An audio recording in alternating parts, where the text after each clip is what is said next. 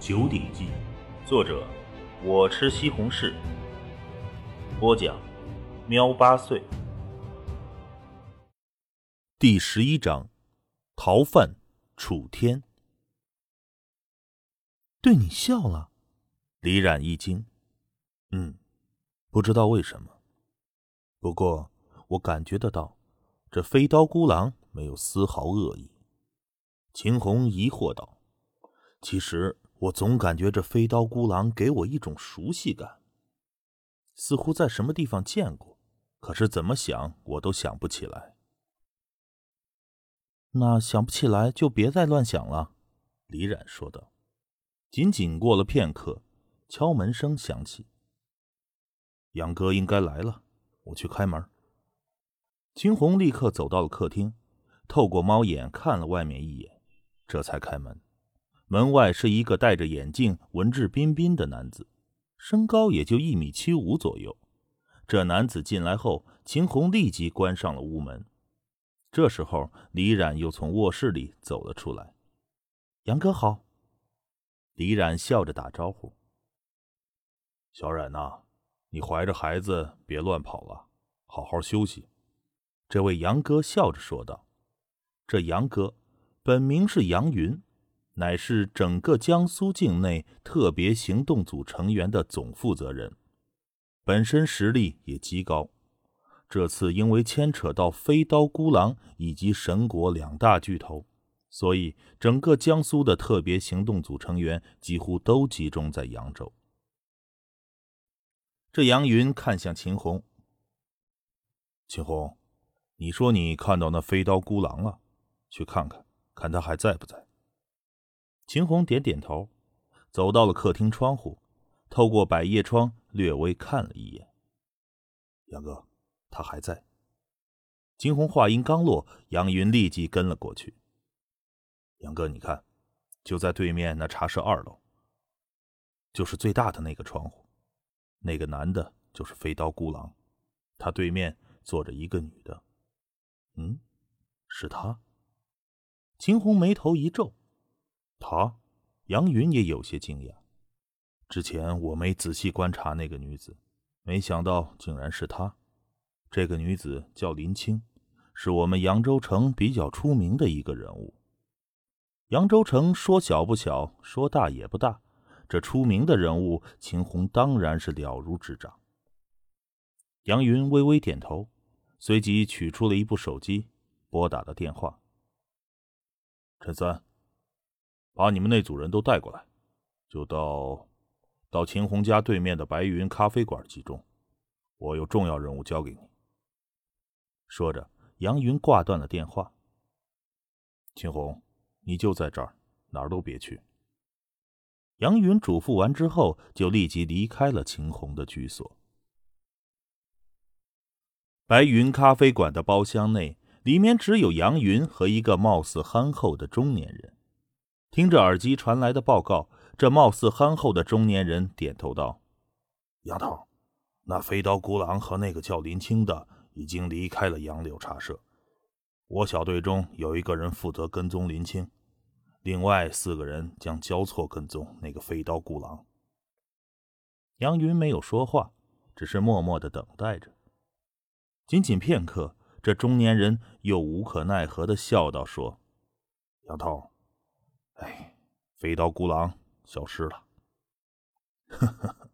果然不出我所料。”杨云摇了摇头，笑道：“这飞刀孤狼。”可以说是人世间最巅峰的强者，又曾经是杀手，对这些隐匿、跟踪、反跟踪很是擅长。想跟踪他难度极高。算了，陈三，你们组给我盯住那林青，或许我们能从林青那儿找到突破口。是。古老的巷子里，藤青山犹如散步一样行走着。刚才跟踪的人应该是和弟弟一个组织的，藤青山猜得出来，以弟弟的身份，应该查到了他飞刀孤狼的身份。藤青山对此没有一丝在意，那种普通的特工队员，在他的眼里跟平常人无异。藤青山耳朵略微一动，速度立即加快，来到了一个转弯角，前面巷子里正有着一个戴着帽子的精瘦男子。藤青山之所以没有在杨柳茶社久待，就是为了跟踪这精瘦男子。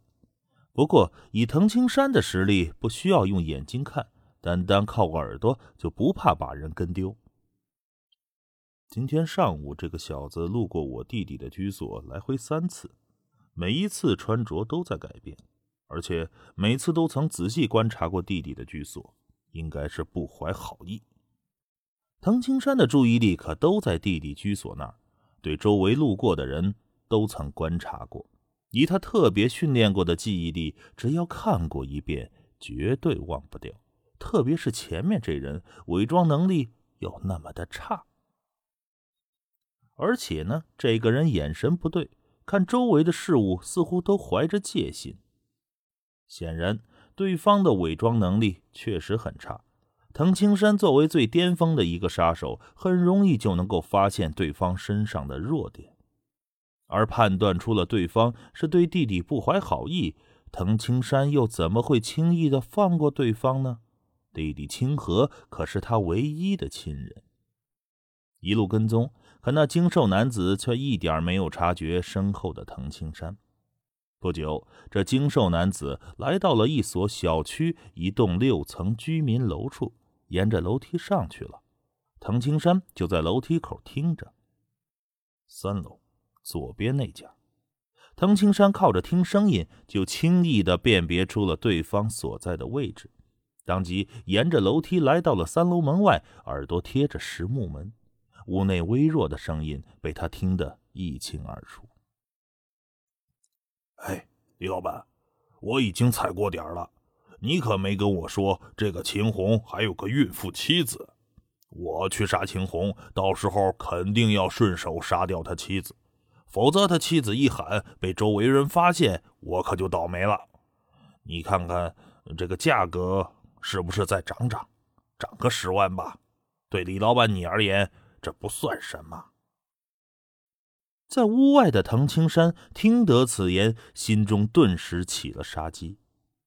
这个人要杀自己的弟弟，还想杀弟妹。在这世上，弟弟是他唯一的亲人，他绝对不允许这样的事情发生。哈哈哈，李老板果然爽快，没问题。等事情一办完，我就会立即离开。放心，这秦红是厉害，可我早有计划，他必死无疑。那好，你只管等我的好消息。屋内的男子挂了电话，藤青山抓着门锁。内劲一震，随后很轻松的一推屋门，这屋门好像没锁一样就被推开了。屋内的客厅沙发上，那精瘦男子正惬意的躺在上面，嘴里哼着不着调的歌，手中拿着遥控器，刚打开电视。而后，这精瘦男子目光一扫门口，竟然有一个戴着眼镜的年轻人推门进来了。对方还很自如的又关上了房门。你是什么人？精瘦男子吓得一跳，心中还疑惑的很。难道自己没关门？不可能啊，自己不可能这么大意呀！我是什么人？唐青山边笑着边缓步走了过去，而这精瘦男子眼中狠光一闪，闪电般的从腰后拔出了一把手枪。可之前还在门口位置的年轻人，诡异的竟然就到了他面前，一把就抓住了他的手枪。看着手枪的枪管竟然被他给掰弯了，精瘦男子顿时脸色大变。手枪枪管的硬度，那根本是不需要怀疑的。一个人单靠手劲儿就能够掰掉枪管，这种人岂是他所能反抗的？这位大哥，你你是哪条道上的？精瘦男子吓得心里发颤，连声道：“兄兄弟，我叫楚天，在在道上也有些名声。前些时间刚在老家犯事儿，被通缉，所以啊，就来到了贵宝地。如果有什么地方得罪了大哥您，闭嘴！藤青山淡漠道。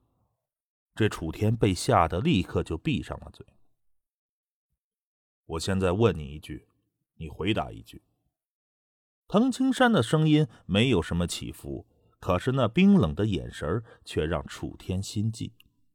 呃，大哥您说，大哥您说，你是不是计划要杀秦红一家？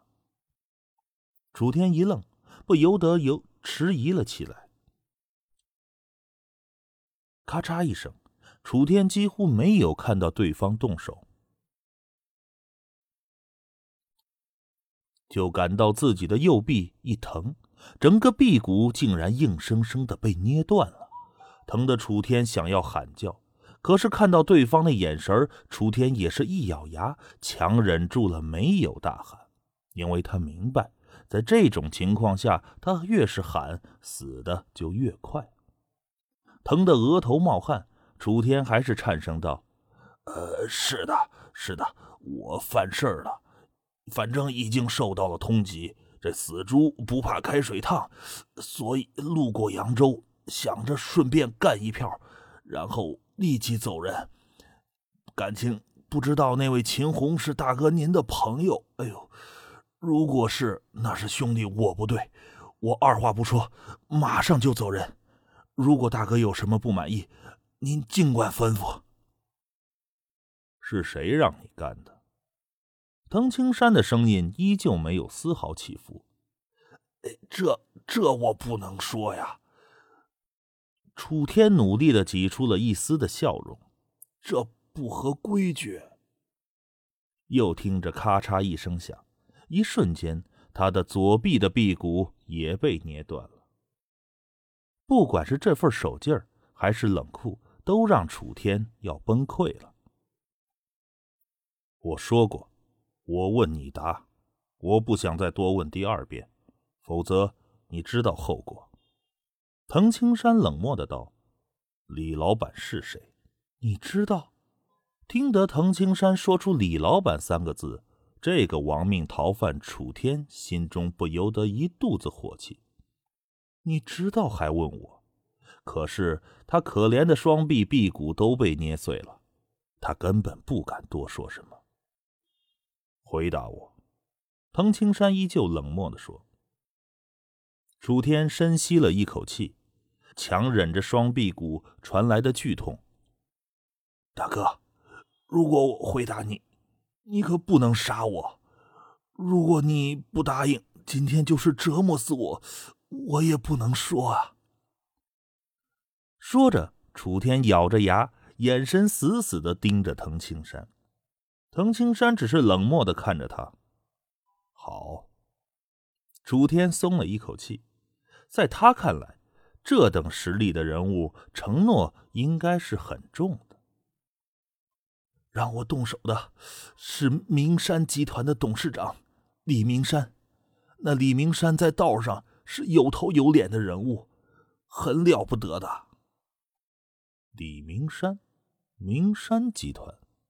藤青山记住了这个名字，随即，藤青山一挥手，食指、中指并成了剑指，直接刺在了这个逃犯的眉心部位。那楚天只感觉脑袋内部一疼，整个人意识就模糊了。同时，他惊骇、怨恨地看着藤青山，随后眼神黯淡，渐渐失去了光彩。他恨藤青山没有遵守诺言。而藤青山只是冷漠的瞥了这人一眼。七岁开始就在死人堆里挣扎，作为一个全世界堪称最可怕的杀手，从小灌输的就是不择手段的杀人。他岂会因为可笑的一句承诺就放过对手？更何况对方是要杀自己弟弟一家的。任何威胁到自己亲人生命的，藤青山绝对不允许对方的存在。留下了一具尸体，一把扭曲的手枪，藤青山离开了这间屋子。李明山，藤青山在心里默默的念叨。